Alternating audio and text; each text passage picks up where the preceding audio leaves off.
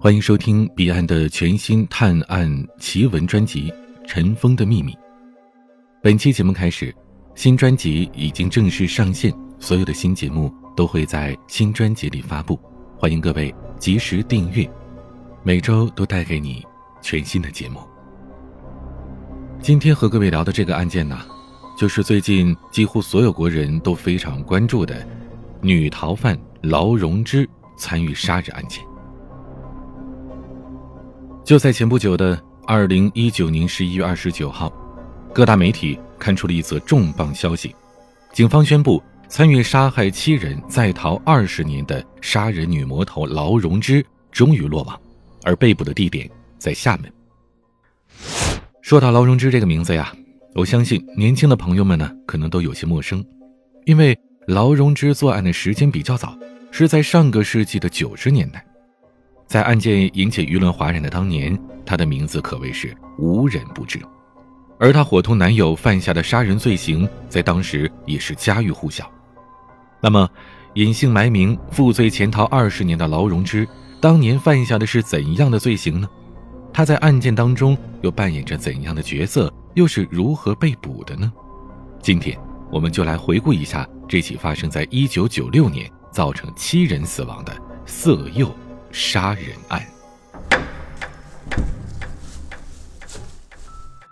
我们把时光倒回到一九九九年的七月二十三日，在这一天，安徽合肥发生了一起震惊全国的持枪绑架人质案。这起案件的绑匪啊，可以说是彪悍无比、凶残至极，直到被警察包围的时候，还在负隅顽抗。在抓捕的现场，甚至还爆发了一场枪战。警匪双方拔枪互射，场面一度十分凶险。最终，匪徒被警方击中右腿，当场擒获。可即使是在他倒地的时候，他手中还握着枪。这名凶悍的匪徒名叫法子英，被捕的时候已经犯下了多起杀人案，身背七条人命了。他的女友兼作案同伙就是劳荣枝。法子英生于一九六四年。江西九江人士，他的女友劳荣枝生于一九七四年，在作案前曾经是江西九江石油化工公司的小学教师。关于法子英和劳荣枝的相识经过，二十年前法子英被捕时的辩护律师于西曾经给出了一些细节。原来呀，他们两个人是在一次朋友的生日聚会上认识的。当天聚会结束之后。法子英骑着摩托送十九岁的劳荣枝回家，这让劳荣枝非常感动。两个人的接触就此开始了。其实啊，早在两人相识之前，法子英已经有了案底。一九八一年的时候，他曾因为抢劫入狱服刑。然而，得知了这一点的劳荣枝不仅没有对法子英疏远，反而认为他有英雄气概，决定从此跟随他。劳荣枝的价值观的扭曲。由此也可见一斑。两个臭味相同的人从此一拍即合，很快结为了团伙，一同走上了犯罪的道路。从一九九六年起，法子英伙同劳荣枝在南昌、温州、合肥等地实施了多起犯罪，这些案件也被一些媒体称之为“色诱案”，因为作案的手段非常像仙人跳，只不过呢，仙人跳仅仅要钱。而法子英跟劳荣枝则是既谋财又害命。在作案之前，两人先是物色好了合适的犯罪对象，一般呢都是看起来殷实富裕的男人。确定了对象之后，就由姿色颇佳的劳荣枝前去主动色诱，将被害男子骗到出租屋内。等到被害人投入罗网，两人就采用绑架、勒索、抢劫等手段劫财。然后再将被害人残忍杀害。根据法子英当年的供述，他和劳荣枝合伙作案，证据确凿的有三起，其中按照这种仙人跳手法如法炮制的有两次。两人分别在南昌杀了三人，在温州杀死两人，在合肥又杀死两人，加起来一共有七名受害者遇难。其中在南昌犯下的还是灭门案。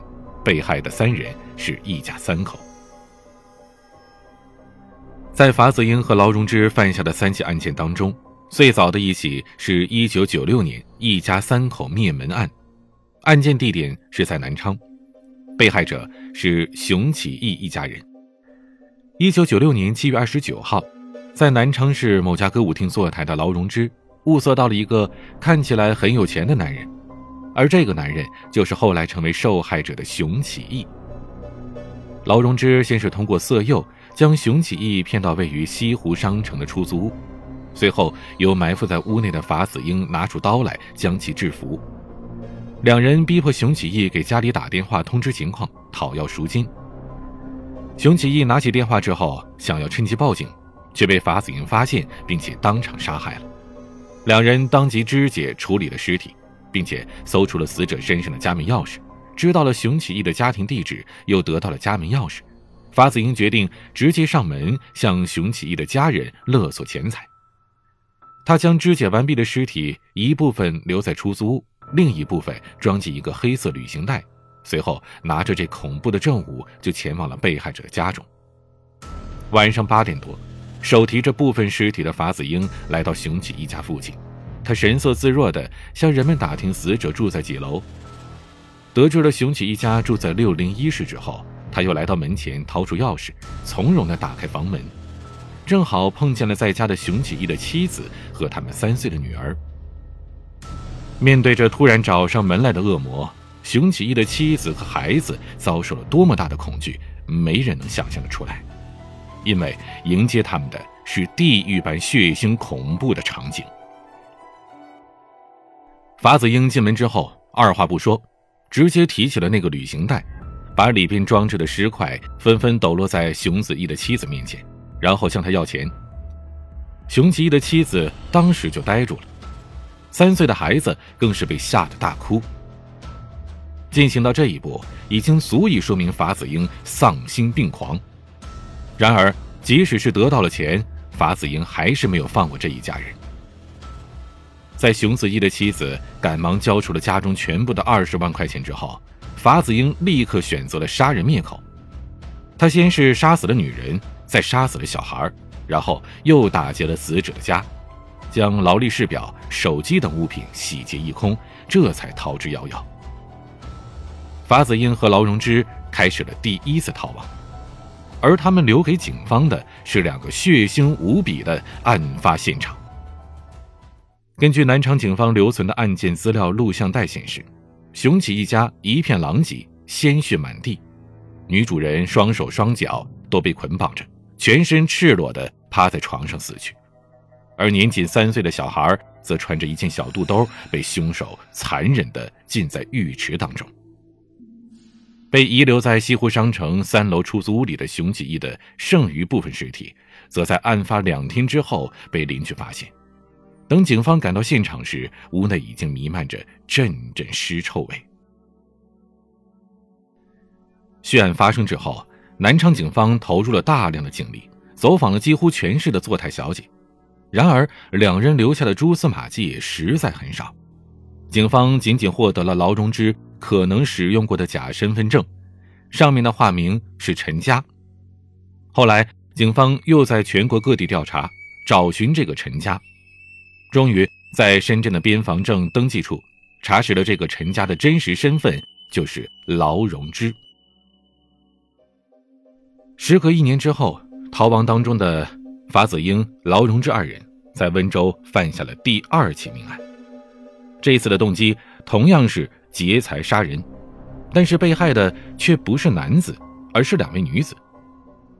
一九九七年十月，温州某间出租屋内发现了两具女尸。尸体的死状和熊启一家灭门案非常类似，两个女子均是双手双脚被绑，面部朝下趴在床上。后来想想，这也体现出犯人在作案细节上的一致性。此前网络上有传言，说这两名被害人当中有一个是坐台女，另一个是妈妈桑，也就是老鸨。不过经过警方调查，这个传言跟真实情况是不符的。两名被害人，一名叫梁小春，二十二岁；一名叫刘素清，二十九岁。两人都不是特殊行业的从业者。案发的经过是这样的：一九九七年十月初的某一天，法子英、劳荣枝逃窜到了温州，准备租房暂住。法子英在与被害人梁小春商谈转租住房事宜的过程中，发现梁小春有钱，于是和劳荣枝预谋实施抢劫。在十月十号，两人携带着一把尖刀作为凶器，来到了梁小春家。进门之后，法子英手持着尖刀逼住梁小春，两人用绳子、电线。将梁小春的手脚捆绑之后，逼其交出钱财。在从梁小春的住处搜得了现金、存折等财物之后，两人还不满足，法子英又逼迫梁小春再打电话骗一个有钱人来其住处攻其抢劫。在逼迫之下，梁小春打电话骗来了第二名受害者刘素清。在逼迫刘素清交出了一千多块的现金以及两万五千元的存折之后。法子英如法炮制，也用电线将刘素清的手脚捆绑住。控制了现场的两人之后，法子英在梁小春的住处留守，而劳荣枝则携带着抢得的手机以及两万五千元的存折离开住处，前往银行提取现金。很快，法子英接到了劳荣枝得手的电话通知，他当即用皮带、电话线等将梁小春、刘素清两人勒死，并且在逃走前从尸体上抢走了。欧米伽手表、雷达牌手表、手机、传呼机等值钱物品，这副打家劫舍的做派和一年半以前在第一起案件受害者熊启一家时是如出一辙。在法子英眼里，人命就如同草芥一般不值一提，他屡屡对素不相识的人们痛下杀手，纯粹只是为了钱而已。由于第二次案发是在温州，警方一开始并没能把这起案子和南昌的灭门案联系起来，而且当时搜集到的破案线索不多，错过了侦破的最佳时机。在种种因素的作用下，这起案件一度成为了死案、悬案，直到法子英、劳荣枝两人第三次作案，法子英被捕，温州双尸案的真相才大白于天下。正是两人犯下的这第三起案件。导致了法子英的被捕，以及法子英、劳荣枝犯罪团伙的最终覆灭。在南昌、温州接连犯下了命案之后，两人又逃窜到了合肥市，租下了地址为合肥市虹桥小学恢复楼二零九室的一间出租屋。这时，时间已经来到了一九九六年的六月底，距离第二起案件过了大约有一年半，距离第一次犯案已经过去了大约三年。这样来看呢，两人的作案频率是比较稳定的，平均时隔一年半犯案一次。两人租到房子安定下来之后，当即开始着手准备新的作案工具，而劳荣枝则马上拾起老本行，化名沈灵秋，在合肥的某家歌舞厅坐台。可以说呀，这两人的杀心是十分明显，整个作案流程也是很有规划。七月二十二号。法子英在安徽白水坝某家电焊门市部定制了钢筋笼一只，假称呢是用来关狗的。案发之后，警察测量了钢筋笼的大小，这个笼子高大约半米，长大约一点五米，确实呢是适合关狗的尺寸。然而在案发现场被发现的时候，它却成了装着受害者尸体的作案工具。在取到笼子的当天，也就是七月二十二号。法子英和劳荣枝马上就将其派上了用场。那天，劳荣枝打电话诱骗从歌舞厅勾到的有钱人殷建华来到他和法子英的出租。据称，殷建华当时呢在经常出入的歌舞厅里，他是出手阔绰，昂贵的软中华香烟也是到处派发，很快就被心怀鬼胎的劳荣枝给盯上了。当天，殷建华抵达出租之后。立刻就被手持尖刀的法子英制服了，并且在逼迫之下被关进了笼子。起初，殷建华的态度并不能让法子英感到满意，因为他似乎并没有感到特别的恐惧。为了彻底恐吓住殷建华，让他尽快的交出钱财，法子英决定当着他的面再杀害一个无辜的人。法子英打了个电话，声称出租屋里有木工活要做，骗来了一个名叫陆忠明的木匠。和其他受害者一样，完全不知情的陆忠明刚来到屋内就被捆绑并且杀害了。丧心病狂的法子英当场用尖刀猛捅陆中明的腹部、背部，甚至将尸体的头颅砍掉，再将其放入冰柜存放。目睹了这一惨状的殷建华被彻底吓到了。在这样的恐吓之下，殷建华在当天晚上九点零五分被迫给妻子刘某打了电话，并且留下了纸条。在电话里，殷建华声音颤抖地告诉刘某，自己被绑架了，歹徒索要赎金才肯放人。他还告诉妻子，歹徒是货真价实的绑匪，已经当场杀死一个人，让他千万不要报警。除此之外，殷建华还要妻子现在就赶到长江饭店门口，与一个身穿黑色 T 恤、留一撇小胡子的中年男子洽谈。当然了，这个留着小胡子的男人正是法子英。其实呢，殷建华家里的真实情况并不像他在外面表现的那样富裕。殷建华本人就是一个个体小老板，有一点钱，但还到不了大富大贵的程度。而他妻子刘某呢，则是安徽省工业安装公司的一名女职工，一家三口人住在公司宿舍内。七月二十二号这一天，刘某一整天都没有收到丈夫殷建华的音讯，殷建华的呼机不回，手机也打不进去，直到晚上九点零五分才接到了被胁迫的殷建华打来的电话。挂了电话之后的刘某大惊失色，他安顿好九岁的儿子之后，急忙赶往长江饭店。当天晚上，刘某并没有等到法子英，万般无奈之下，他只能返回家中。当天晚上十一点，刘某在家中接到了法子英的电话。据刘某回忆，电话里的男人普通话比较标准，声音很冷。他告诉刘某：“你要好好和我们配合，才能保证你的丈夫安全。今天你先准备一万块钱。”明天上午九点，我再给你打电话。可以看得出来，法子英是一个很有头脑、懂得操控别人心理的人。通过这一番操作，忧心如焚的被害者家属完全被他掌握在了手心里，任他摆布了。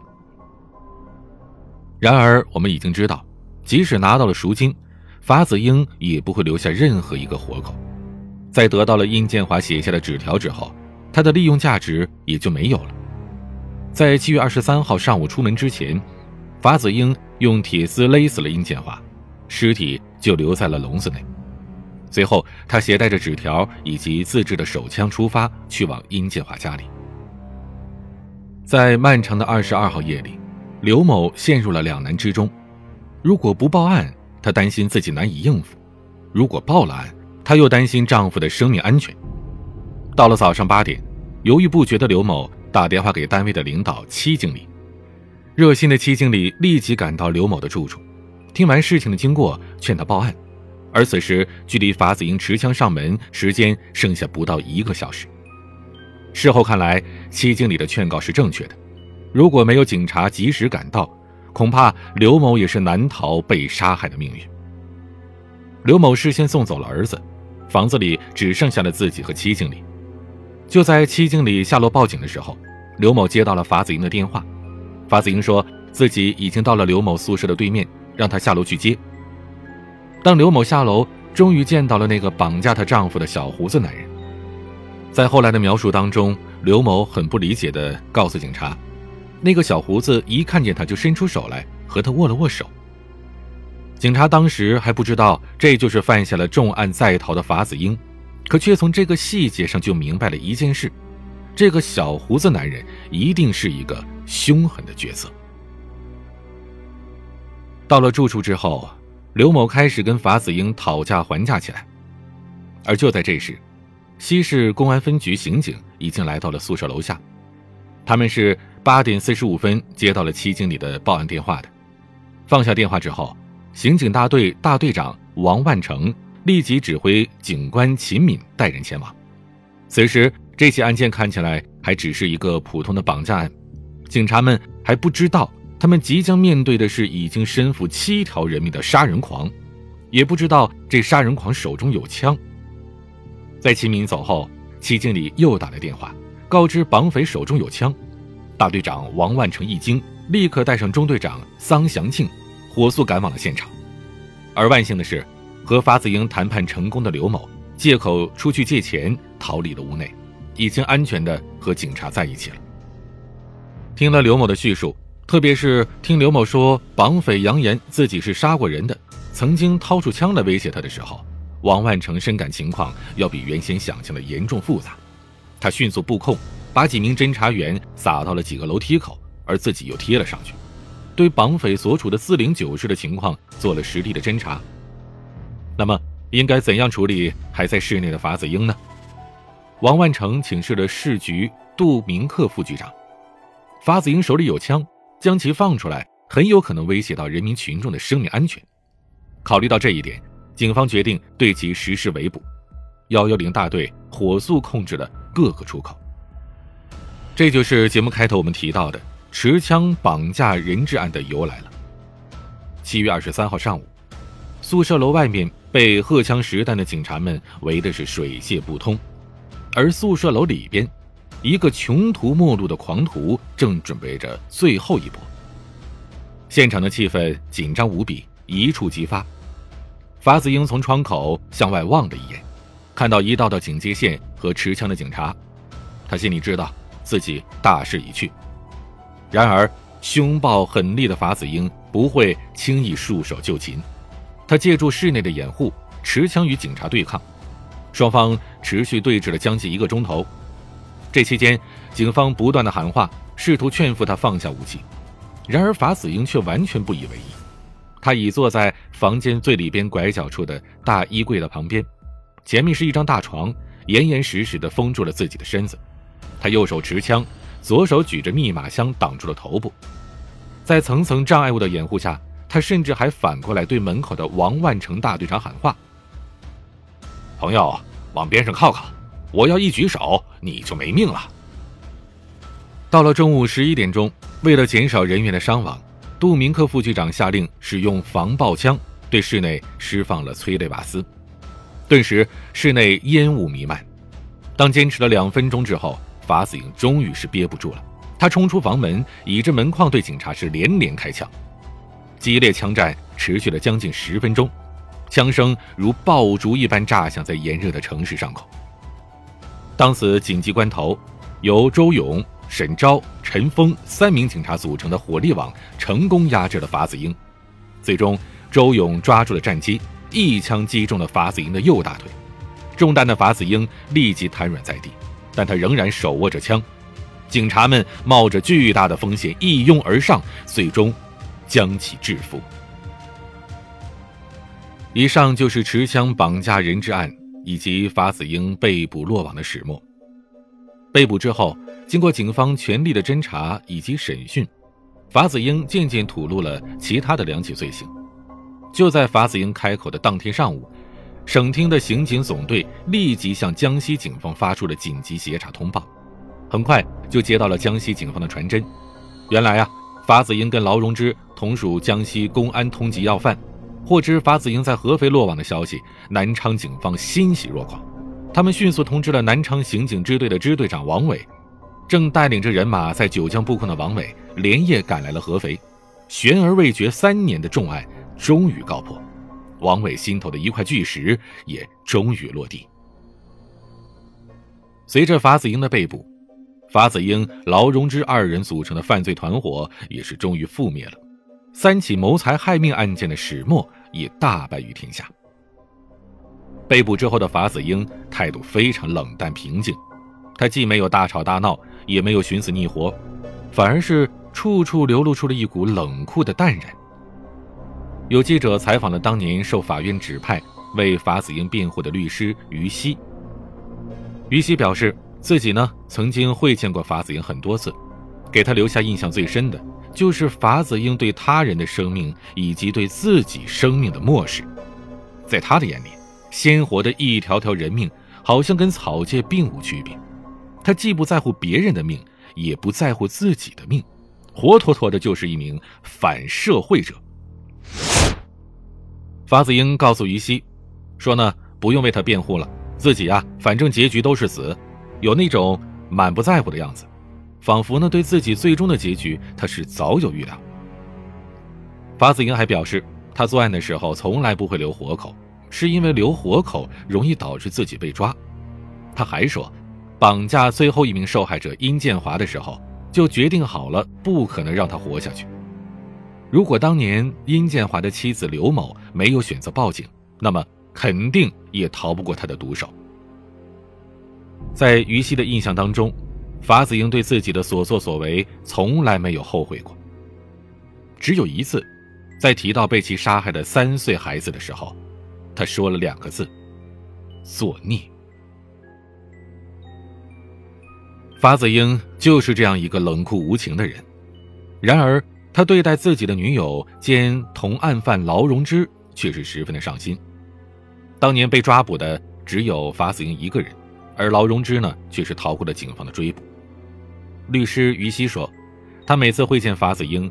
法子英都不关心案情，也从来没提过自己的家人，问的最多的只有劳荣枝的情况，而且一直没有交代劳荣枝的下落。在法庭上，法子英甚至还七次为劳荣枝辩护。对于劳荣枝对自己的感情，法子英也是自信满满。曾经有记者问他，为什么劳荣枝会跟着自己？法子英表示，对于劳荣枝来说，自己有魅力，像个男人的样子。而且自己也有着细腻温柔的一面。其实啊，法子英是有过一段婚姻的，还育有一个女儿，但他很少想起女儿，也希望女儿忘记自己，因为有自己这样的父亲，对他来说应该是个耻辱。一九九九年十二月二十八日，恶贯满盈的法子英被处决，这一对犯罪情侣只剩下了劳荣枝一个人，而等待他的。则是长达二十年的隐姓埋名的逃亡生活。二零一九年十一月二十八号，改换身份的劳荣枝终于落网，二十年前轰动一时的大案终于画上了句号。那在逃亡的这二十年当中，劳荣枝又是过着怎样的生活呢？对于这二十年当中的大部分时间呢，我们目前还缺乏了解，只能查到劳荣枝最近几年的经历。在二零一六年到二零一七年期间，在逃的劳荣枝曾经在厦门的思明区的一家酒吧兼职服务，并且化名为雪莉。他的工作内容是陪客人喝酒，推销介绍酒水，拉拢客源，从客人的消费金额当中赚取提成。在酒吧同事的印象当中，劳荣枝姿色颇佳，经常化着浓妆，显得温柔妩媚。而他的客人一般都是四十左右的中年男子。根据酒吧现场负责人的回忆啊，劳荣枝一般呢每天晚上十点左右上班，凌晨两点下班，工作是比较积极努力，业绩呢也还算不错。在酒吧陆续工作了大约半年之后，劳荣枝就离开了。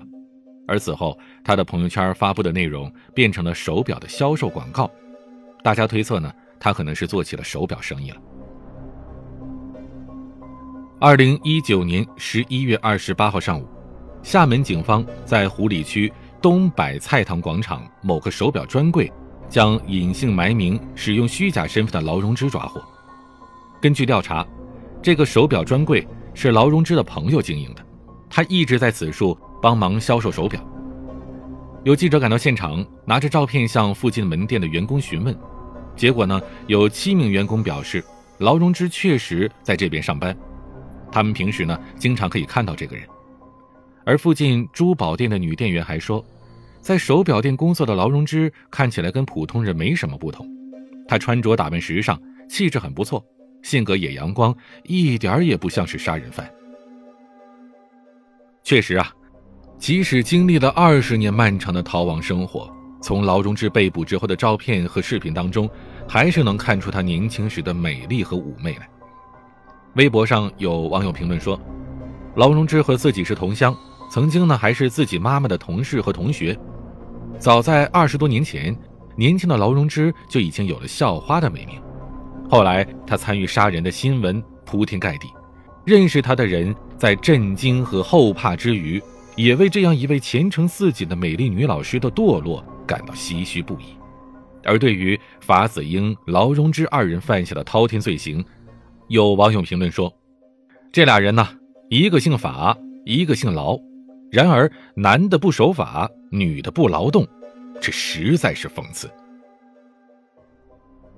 虽然不知道等待劳荣枝的是子弹还是冰冷的铁窗，但是这桩悬而未解的案件，终于是尘埃落定了。相信对于受害者家属和为此辛勤付出的办案人员来说，也都算是一个迟来的交代。关于法子英、劳荣枝绑架杀害七人案件全部的破案经过，就全部为您讲完了。如果您还有哪些古今中外的著名案件或者悬而未决的案件，希望听到彼岸为您解读，可以在节目下方的评论区留言，我们会挑选其中一些听友的推荐，为您制作下一期节目。好了。今天就先聊到这儿。您可以点击我的头像，在我的个人主页上查看到更多的节目，有情感类的，也有音乐类的，可以在任何的时间陪伴着你。也欢迎关注我的微博、抖音，都是 DJ 彼岸。你可以添加我的私人微信号彼岸幺五零八幺七，彼岸拼音的全拼加上数字幺五零八幺七。